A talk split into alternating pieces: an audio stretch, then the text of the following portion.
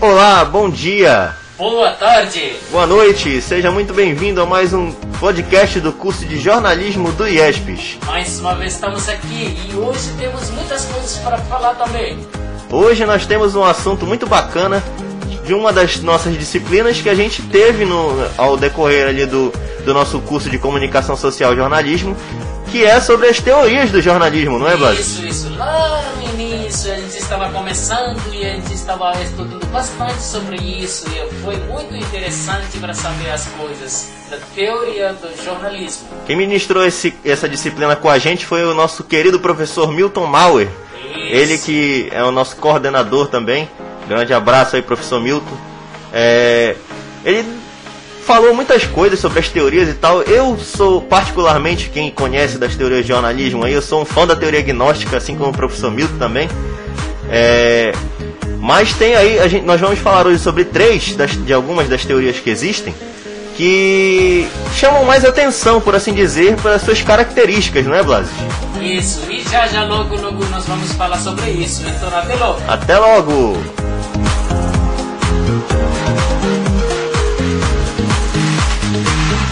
Já estamos de volta com o podcast do curso de jornalismo do IESPES.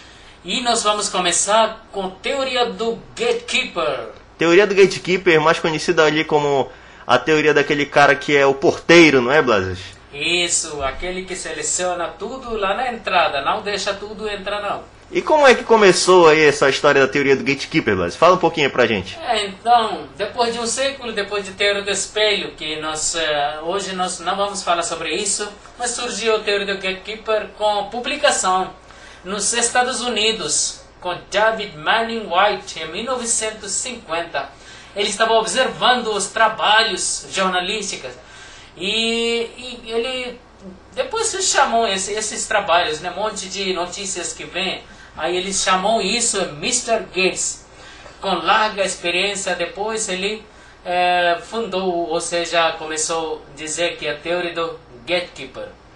É isso aí, o, o, o White, ele concluiu ali no, depois de um tempo, né, que, que esse jornalista, o gatekeeper, ele é realmente ele passa a ser um porteiro, justamente porque ele tem um poder ali, né, Blas, de, de ele decidir, de tomar as decisões é, do que é ou do que não é, é, notícia. E também, como sabemos, não somente eh, acontecimentos da cidade, mas tem tantas outras cidades no estado, no país e no mundo inteiro. Se, o, se não tivesse gatekeeper, eh, teria um monte de notícia e a gente não teria tempo também para saber exatamente qual é a importância, ou seja, qual é mais importante do dia. E- Então, gatekeeper que decide vamos, eh, o que vamos publicar, o que vai ter a notícia de hoje. É isso aí. Ele também tem. é, é, como é que ele faz essas seleções, né? A gente, é, isso aí é basicamente uma, um critério próprio dele mesmo. Esse cara que tem o poder do, é, é, de, de dizer o que é ou não é uma notícia, ele já é um cara muito experiente. É, é, Para ser divulgada a informação que é candidata à notícia, né? Ele teria que passar por uns filtros dele mesmo ali próprios. É, é, é, é, que ele julga como critérios do que é do que, é uma, do que não é uma notícia. É, ou seja, ele é um cara que tem um poder muito grande nas mãos, né? Ele tem ali a tomada da decisão de qualquer repórter que está ali na rua e, e, e ele acha que aquilo é algo importante. Talvez na hora de, de passar pelo gatekeeper é, haja ali vários filtros que ele Isso. coloca que possa não, não tornar a notícia tão importante assim, não é, Blas? Mas essa é a teoria do gatekeeper, é assim que Isso. começa. Uma vez nós assistimos, eh, acho que eh, um dos professores colocaram um filme né, sobre o Globo, eh, como ele seleciona Ah, as sim, sim, notícias. verdade. Como o William Bonnet, ele estava selecionando como se fosse ele eh, o gatekeeper. Ele Uhum. estava selecionando as notícias que devem ser publicado. Então é assim. É, aqui também, quando eu edito um jornal, tem, às vezes tem um monte de notícias, um monte de atividades, acontecimentos. Então eu tenho que selecionar as coisas importantes. Eu, às vezes, eu é, viro gatekeeper.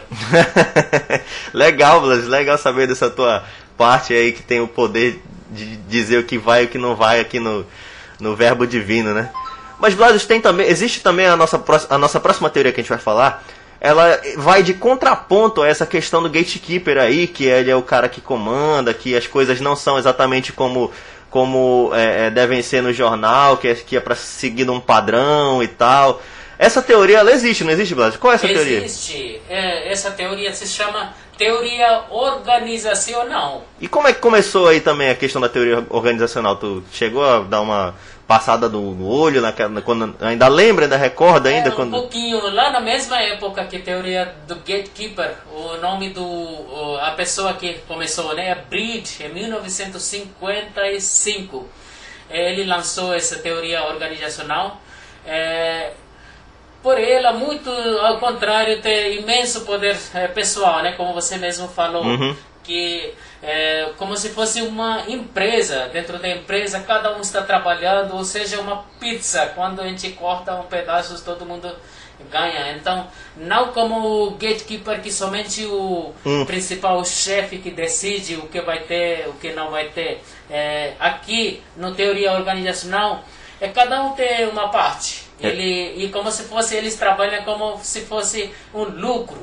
É isso aí mesmo, Blas. É, é, a teoria organizacional ela tem essa visão né, de, de empresa mesmo do jornalismo, de, de, de que é, ali existe uma política editorial de organização e por meio dessa política existe uma lógica por trás de tudo isso. Ou Isso. seja, é um negócio. O, o próprio nome da teoria já diz, né? É algo muito bem organizado. E, e diferente do gatekeeper que é, é, é, concentra todo o poder numa, em, uma, em, em duas mãos só e a teoria organizacional não. Tudo funciona em um conjunto, né? É, é tudo, é tudo bem é, calculado as coisas. Ou seja, trata-se daquilo que é contraponto do, do, do, do gatekeeper. O gatekeeper é, é- é- é unitário, o, a teoria organizacional visa o conjunto, né? É, um lado, o teoria organizacional é muito melhor do que gatekeeper. Eu sei que gatekeeper é notícias importantes, ele coloca, ele seleciona, mas sozinho, né? Talvez para ele uma notícia muito importante, mas para outros não. Então aqui, aqui todo mundo está trabalhando juntos, ele decide é, qual notícia será publicado ou seja impresso, né? Então é muito muito bom esse aqui. É verdade. Mas a, a, a nossa próxima teoria a gente vai ouvir daqui a pouquinho, depois do nosso intervalo, né, Blas? Isso, até logo. Até logo!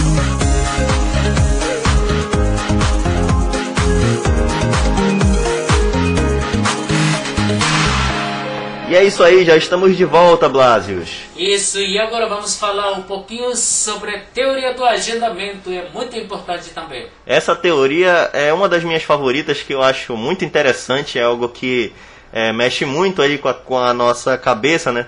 Porque trata-se de dizer que nós não fazemos as coisas porque nós queremos, mas sim por- pelo que a gente vê que a mídia traz pra gente, né? Ou seja, para ouvir, para fazer, seja lá o que for, é como se nós fôssemos é, a- nós agendássemos nossas coisas nós para que nós fizéssemos conforme a mídia quisesse que a gente fizesse. Isso, e essa teoria é, começou lá depois de duas décadas, né? Nós já falamos duas teorias, que uma foi em 1950, a outra em 19 1955, e agora essa aqui foi em 1972, então quase 22 anos depois, né? E quem foram os fundadores? Cara, os fundadores dessa teoria louca aí, que eu acho teoria muito.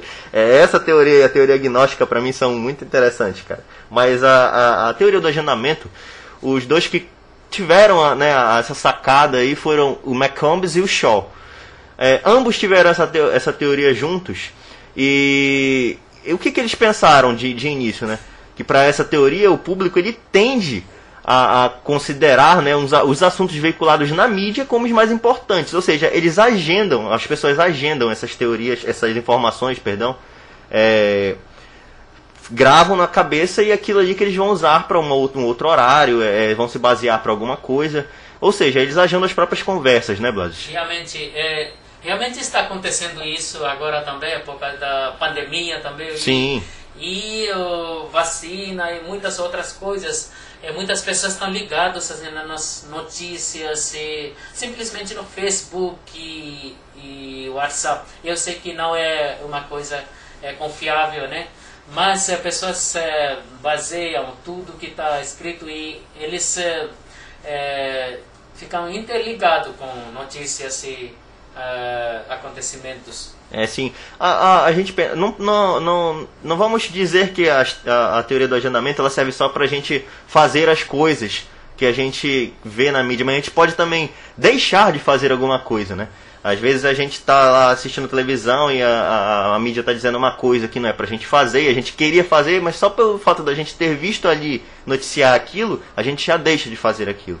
É uma, um, algo, algo que a gente pode dar exemplo sobre isso é, é, a questão de, de chegar em casa em momentos de pandemia, né? E, e, e algo que a gente não, que não, algumas pessoas não teriam tanto costume de fazer, que é lavar as mãos. Aí as pessoas deixaram esse costume para trás e passam a lavar as mãos quando chega em casa, é, tira a roupa, vai tomar logo um banho. E são coisas que a gente, a gente se agenda, né? É. Vou...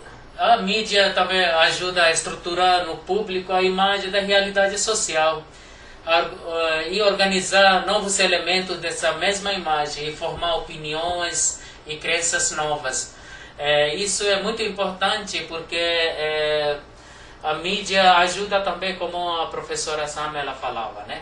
É que mídia ajuda para ensinar e educar as Sim. coisas. Então, nessa aqui, teoria do agendamento, é, aquele que está seguindo todo dia, assistindo notícias, ele está se baseando as coisas, organizando suas coisas. O que eu vou fazer hoje, o que eu vou fazer amanhã. Então, deixa tudo organizado. É verdade. É por isso que é justamente essa, esse nome da teoria, é a teoria do agendamento. Vamos finalizar aqui, Blas, com uma fala do Felipe Pena, né? Felipe Pena colocou, fez, fez uma frase mais ou menos assim: A mídia nos diz sobre o que falar e pauta nossos relacionamentos. Ou seja, basicamente o agenda, a teoria do agendamento ali, né? Tá dentro da teoria do agendamento e, e é basicamente essa a ideia a se passar, né? É pautar aquilo que, que a gente faz no nosso dia a dia, o que a gente conversa, se a gente assiste alguma coisa, a gente, poxa, isso é importante, cara. Eu vou começar a conversar mais sobre isso com, com os meus amigos, com os meus, meus familiares. E a teoria do agendamento, é, ela trata sobre isso.